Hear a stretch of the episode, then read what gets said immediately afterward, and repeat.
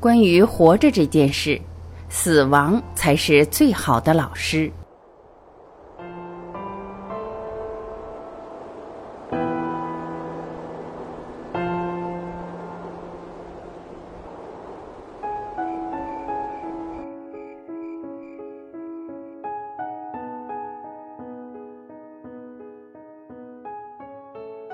理解死亡，才能真正放下恐惧与不安，体悟生命的力量，真正勇敢的去爱、去生活。死亡每一天都在真真切切的发生，可如何面对死亡，人们却总是讳莫如深。从出生的时候开始。家庭教育、学校教育、社会教育，很多人教我们如何生活，但死亡教育却长期缺失。死亡不是你的敌人，总要面对。十二个陌生人彼此毫无交集，因为死亡走到一起。有人一脸凝重，一语不发；有人笑着调侃，一起上路，多多指教。在上海的这家醒来死亡体验馆，十二位素不相识的体验者坐在一起，参与了十二轮涉及道德、亲情、友情、爱情等话题在内的心理游戏。每轮游戏投票淘汰一名参与者，出局者就意味着死亡。没有人知道死亡确切的样子。死亡体验馆设计了一套模拟死亡的方案。被宣判死亡后，他将走过无常门，躺入焚化炉，再爬过狭长的输卵管，重回子宫，醒来获得新生。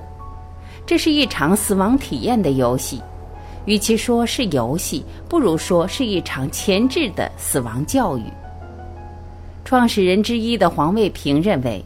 死亡体验馆存在的目的，就是通过体验死亡，探讨生命，探索更为完整的人生意义。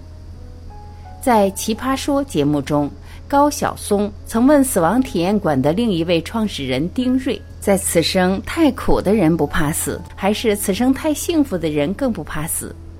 丁瑞回答：“没有充分活过的人最怕死。”如今，形式多样的死亡体验在各个城市开展。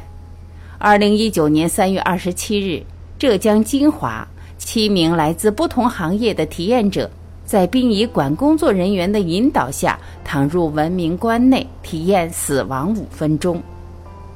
体验者郑女士说：“躺在棺内想流泪，接下来要过好每一天，做更多温暖的事。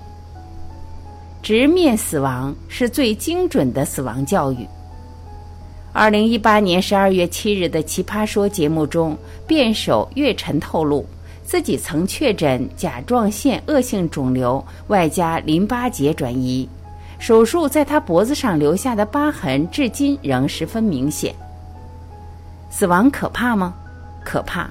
手术前的事宜安排，打电话请假，参加最后一场读书分享比赛，查阅术前术后注意事项。看似从容的一切背后也藏着忧虑。死亡真的那么可怕吗？真正吓人的是想象。我们都想象自己跟朋友抱头痛哭，想象自己得到这个消息之后一蹶不振。我们总把自己预设的很脆弱，把现实设想的很恐怖。可是现实没有那么多夸张的设定，没有那么多狗血的剧情，现实就是现实而已。术后两个月，他恢复了工作；三个月恢复了健身；四个月，奇葩说开始培训；五个月开始录影。因为生活本身有质量，时间本身有原点，他会拽着我们往前走，带着我们迅速离开那个震惊的原点。只要你愿意把自己交出去，只要你愿意面对这件事情。死亡不跟你讨价还价，他对你一视同仁。也只有如此，我们才可以放下内心最坚持的那一点偏见和傲慢，放下内心自以为是的那点漫不经心。人生最后的旅程，还有人牵你的手。央视主持人张悦经历过一次主动的死亡体验后，与从事临终关怀的上海女孩王莹进行了一场关于生与死的对话。王莹曾陪伴上万名癌症末期病人走过生命最后的时光，疏解他们临终前的绝望。面对我可能要去世了，我可能不行了，你该如何回应？那些人可能在身体上很脆弱，但他们内心世界非常强大。有一位孤独的父亲住在癌症病房里，圣诞节志愿者送给他一个大苹果，每天早上起来，他都会把苹果拿在手里，深深地吸苹果的香气，这让他觉得那一天是美好的。他的女儿正在读高三，没有时间来看望他。可当女儿了解父亲的病情后，情绪崩溃，成绩一落千丈。父亲找到志愿者，请他们把这个苹果交给女儿，希望女儿吃下苹果，也代表吃下爸爸的勇气，带着这份勇气去高考。王莹带着这位父亲的嘱托，连夜开车穿过了半个上海，把这个苹果交给他的女儿。女儿收到父亲的心意，说会好好去高考。父亲最终没有等到女儿高考的那天，而女儿填报志愿时选择了医学。后来，王莹的志愿者团队把这只苹果设计成小熊头顶上的帽子，提醒自己要做两件事。让末期患癌病人安详的死，让失去至亲后的亲人坚强的活。最可怕的不是死亡那一刻，而是一个人孤单走向死亡的过程。我们很难改变这黑夜，但却可以为寒夜归家的人点一盏灯，向孤单的他们伸出一双手。因为只有陪伴，才能让即将离开的人们依旧感受到自己被爱着，在活着。这世上除了生死，其他都是小事。十年前，一部名为《入殓师》的日本电影曾一举斩获第八十一届奥斯卡金像奖最佳外语片奖。这部电影描述的是至今也没能完全获得人们认可的职业——入殓师。影片主角小林先生曾是一名失业的大提琴手。为生计所迫，误打误撞成为一名入殓师。小林正式接触的第一位往生者是一位独居老人，在家中死去足足两周才被人发现。他看到遗体当场就呕吐起来，下班后洗了一个细致到鼻孔的澡，但仍旧摆脱不掉心理阴影。直到旁观了一次老社长为逝者入殓的过程。见到逝者亲属因为入殓而满怀感谢时，小林被这种安静美好的仪式所打动。渐渐的，小林开始理解入殓师存在的意义，并对自己的职业产生了敬畏和归属感。死亡是神圣的，因为生命本身值得尊重和敬畏；但死亡也是普通的，因为每个人都将经历这个过程。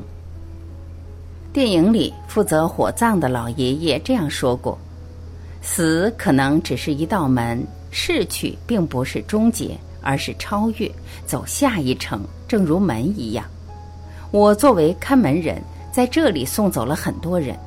说着，路上小心，总会再见。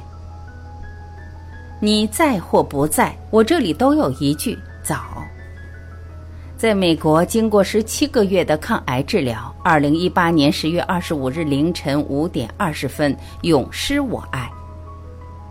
二零一八年十月二十九日，哈文的一条微博让不少人感到意外。很多人无法接受李咏的突然离世，对哈文来说，锥心之痛化成四个字：永失我爱。在这条微博之前，哈文发了五百五十一个早安。不少网友说，直到此刻才读懂了这个“早”的真正含义，而李勇似乎更早就准备好了怎样与这个世界告别。他曾在一次演讲中描述了想象中生命的最后一天：“我会找个安静的地方，静静的待着。我不会有道歉，也不会有离别，更不会有抱怨，我只会感谢。”所有电视机前的观众朋友们，感谢你们给我留下了美好的回忆。李咏去世后，哈文的微博沉寂了近一个月，随后他发的第一条微博仍然是“早”，到现在他的微博里几乎每天都有一句“早”。这一句“早”是和你说，也是和自己说，既是告别，也是问候。到底该如何说再见？或许李勇和哈文给出了一种答案。死亡的解答可以有很多种。体育主播傅达人晚年罹患胰腺癌，痛苦不堪。二零一八年六月七日，他选择进行安乐死。近日，家人公开了他临终的画面。傅先生在家人的陪伴下，缓缓端起手中盛药的杯子，他笑着对镜头说：“再见，Feel very so long。”最后倒在儿子怀里。最后，他对这个世界说。人必有死，送君千里，终有一别。长江后浪推前浪，年轻时奋斗向前，年老时喜乐再见。我的家人都陪伴着我，心中平安，没有遗憾。在死亡这道必答题面前，每个人都有选择如何作答的权利。死亡是终点，却并非终结。这是一支一个人组成的篮球队。我是夜莎，夜莎的肺；我是夜莎，夜莎的肝；我是夜莎，夜莎的眼睛。二零一七年四月二十七日，十六岁的男孩夜莎因突发脑溢血不幸离世。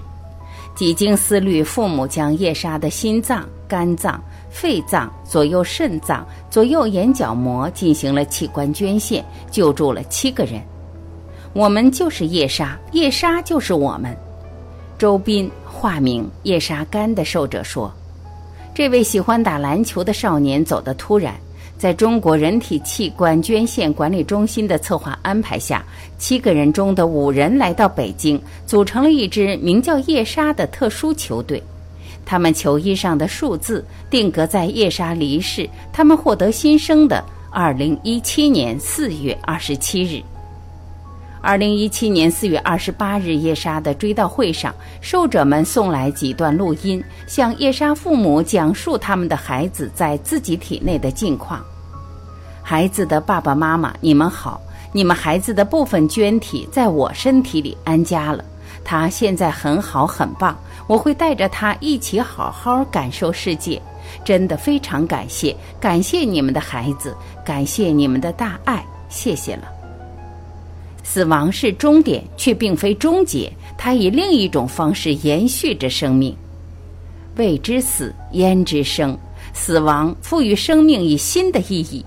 关于活着这件事，死亡才是最好的老师。理解死亡，才能真正放下恐惧与不安，放下内疚与遗憾，在成长的过程中体悟生命的力量。与自我达成一场和解，真正勇敢的去爱，去生活。